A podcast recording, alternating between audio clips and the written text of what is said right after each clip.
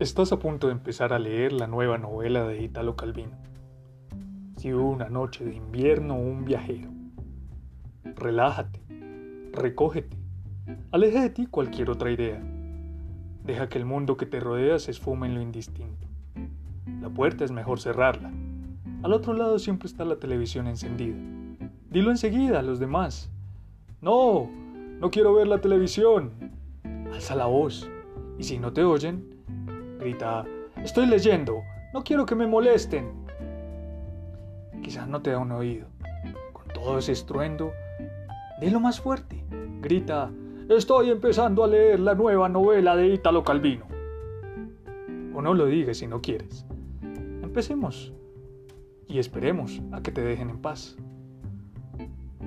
Adopta la postura más cómoda, sentada, tumbada, avillada, acostada, acostada de espaldas, de costado, de costado boca abajo, en un sillón, en el sofá, en la mecedora, en la tumbona, en el puff, en la hamaca si tienes una hamaca, sobre la cama, naturalmente, o dentro de la cama.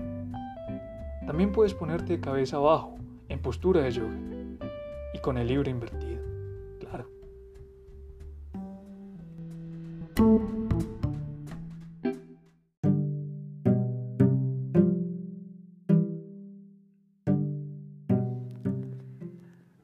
Así empiezan las primeras palabras de esta obra publicada en Editorial Ciruela del escritor Italo Calvino.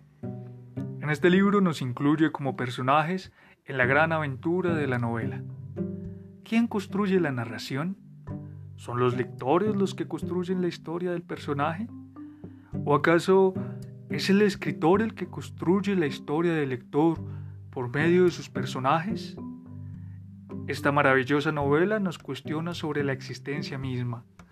¿Somos creados o nuestra vida se forja su historia para que el narrador la pueda entender? Preguntas que solo responderemos acompañados de este viaje narrativo de Calvino. Una apuesta por demostrar otras formas de contar y de ser lector. Finalmente, querido oyente, espero que en medio de la recomendación tengas buena tarde y un gran espacio para iniciar esta aventura. Abrazos radiofónicos y larga vida en las letras.